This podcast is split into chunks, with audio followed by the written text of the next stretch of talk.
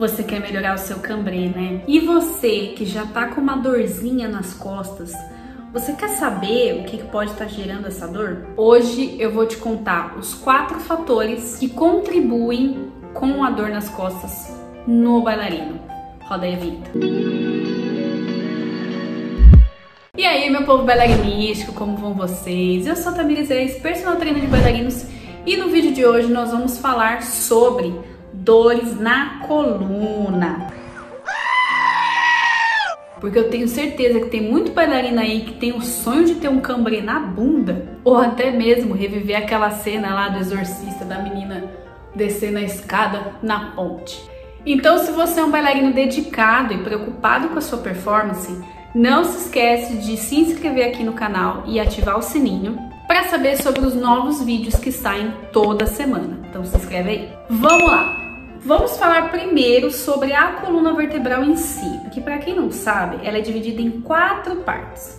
A cervical, que é essa região aqui do pescoço, a torácica, que é aqui responsável por como se fosse um cinturão, a lombar, que é onde fica aquela curvinha da lordose, e a sacral, que é bem aquele ossinho, sabe quando a gente cai de bunda, que a gente bate o ossinho? Essa é a região sacral. E a coluna, ela é uma região que literalmente sustenta o corpo inteiro. Então, se você tem um desvio, se você tem uma dorzinha, se você tem algum problema na coluna, muito provavelmente vai refletir em outras regiões do seu corpo. E claro, né, que no balé não podia ser diferente. A gente tem flexão de tronco, a gente tem extensão de tronco para fazer os cambrês e tudo mais. Então a gente precisa tomar esse cuidado com a base do nosso corpo. E agora eu vou falar para vocês então quais são os quatro fatores que acabam influenciando nessa dorzinha nas costas chata. O primeiro ponto é a fadiga. Bom, o bailarino é meio louco porque ele não sabe diferenciar a hora certa de parar. E muitas vezes eles acabam não respeitando o período de descanso e nem coloca folga na rotina. Só que isso tem uma consequência, porque esse excesso de fadiga, ele pode gerar vários danos, ou seja, né, aqueles aquelas fraturas por estresse, né, por esforço repetitivo, ou o que a gente chama de overreaching, que é a diminuição do desempenho em função dessa fadiga excessiva. Então assim, a gente já faz aula que nem um doido para melhorar a técnica, né? A coisa que a gente menos quer é justamente sentir a técnica diminuir porque a gente está cansado. Então a gente precisa tomar muito cuidado com essa fadiga excessiva para ela não virar um overreach. Segundo ponto importante, o condicionamento inadequado. Muitas vezes, por conta da falta de treinamento complementar, o bailarino ele acaba utilizando a coluna de uma forma inadequada. Ou seja, ele acaba querendo forçar um arabesque, querendo forçar um panchê, sem saber qual que é a força real que ele precisa estar tá aplicando e se aquela força está realmente produzindo algum efeito. E justamente essa tentativa de buscar, né, o, ah, agora eu vou forçar lá meu panchê enlouquecidamente, que agora eu vou fazer com que a minha coluna fique alongadíssima. Justamente esse tipo de, de esforço, né, de condicionamento inadequado, pode levar riscos à coluna. Porque numa dessas que você tá puxando a sua perna e sei lá, alguém te chama e você faz uma rotação, gente, só de imaginar já fico toda arrepiada. Porque deve dar uma dor desgramenta e aí você fica, inclusive, com problemas para andar no dia a dia. Imagina você acordar e não conseguir nem pegar alguma coisa do lado porque a sua coluna tá doendo. Terceiro ponto, que esse é um ponto curioso, né? A flexibilidade. Ou seja, se você tem excesso de mobilidade e flexibilidade da sua coluna, pode fazer com que você tenha instabilidade muscular, porque é como se você não tivesse tônus para segurar a região.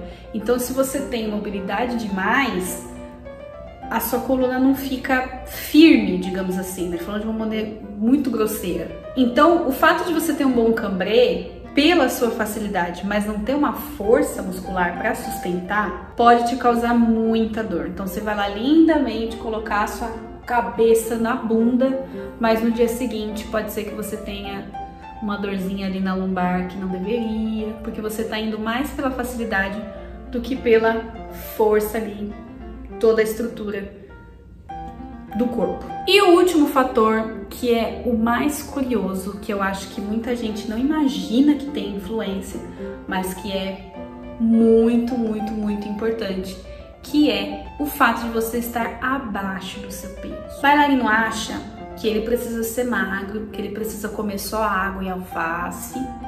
Só que ele esquece que para poder aguentar toda a rotina maluca, ele precisa de proteína e nutriente. Porque não é só a proteína e nutriente para te gerar energia. Ele precisa de proteína e nutriente para manter a estrutura articular e muscular do corpo dele. Então, uma bailarina magra, mas sem massa, corre sérios riscos de desenvolver várias patologias, de sofrer várias lesões, justamente por ter, não ter carne para sustentar aquilo, né? Por estar fraca para sustentar aquilo. Hora que chega uma hora que ela acaba perdendo a força, e acaba prejudicando o desempenho justamente por essa falta de nutriente. Então, uma coluna forte não é apenas uma coluna que você fica reta, linda e magra. Ela precisa de uma base muscular, de, de alguma coisa que a sustente. Pensa que assim, a sua coluna ela é uma viga numa construção. Só que para você sustentar aquela viga, você precisa de um revestimento bom. Você precisa ali de um cimento bom. Quanto mais estreito esse revestimento, maior a possibilidade de estar tá fraco, né? Tanto que normalmente é, vigas mais finas precisam de mais, de maior quantidade para poder sustentar. Enquanto que uma viga que tem um revestimento maior não precisa de quantidade. Então pense que a sua coluna é isso. Para você manter uma coluna forte, você precisa de um revestimento que seja potente. E esse revestimento é através da nossa massa muscular. Então, estar totalmente magra não quer dizer que você esteja saudável. É importante que você tenha, esteja magra, mas que você tenha massa muscular bem desenvolvida. E a massa muscular bem desenvolvida é desenvolvida aonde? Nos treinos complementares de força. Então, muitas vezes o bailarino, mesmo magro, ele precisa de um certo nível de hipertrofia para que ele tenha esse tônus, para que ele tenha esse, essa, esse revestimento né, para suas articulações. Então, fatores como fadiga, condicionamento inadequado, flexibilidade em excesso e estar abaixo do peso podem ser fatores que desencadeiam dores na coluna, que desencadeiam lesões na coluna, que sozinhas já são bem complicadas, só que quando elas se juntam podem trazer sérios riscos. Então, se você já tem um desses quatro fatores ali meio, hum, me identifiquei com isso, já fica atento, já procura tratar para que não evolua. Sem dúvida. E se você quer fazer o seu revestimento, né, melhor, Lembre-se que existe a comunidade bailarina que treina, comunidade voltada de treinos para força exclusivamente para bailarinos. Então, se você quiser se tornar uma bailarina que treina, clica aqui, ó, lá na descrição do vídeo, que tem um link para você falar diretamente comigo, para a gente poder fortalecer essa coluna, manter ali um revestimento bom para que você não tenha mais essas dores e consiga dançar melhor. E aí, qual desses fatores você achou mais interessante saber? Comenta aí qual deles você ficou mais. Eita, nós, me lasquei.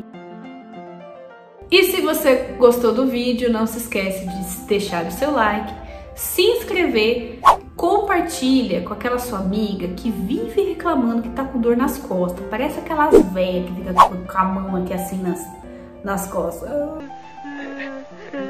Chiquinha, espera, espera, eu te ajudo, minha filha. Porque vai ser muito importante para poder melhorar aí essas condições, porque a gente tem uma carreira longa, né, gente? Porque ninguém tá querendo encerrar a carreira com 30 anos de idade. A gente quer dançar pro resto da vida, então nada melhor do que dançar pro resto da vida com qualidade. Então eu vejo vocês num próximo vídeo e até mais.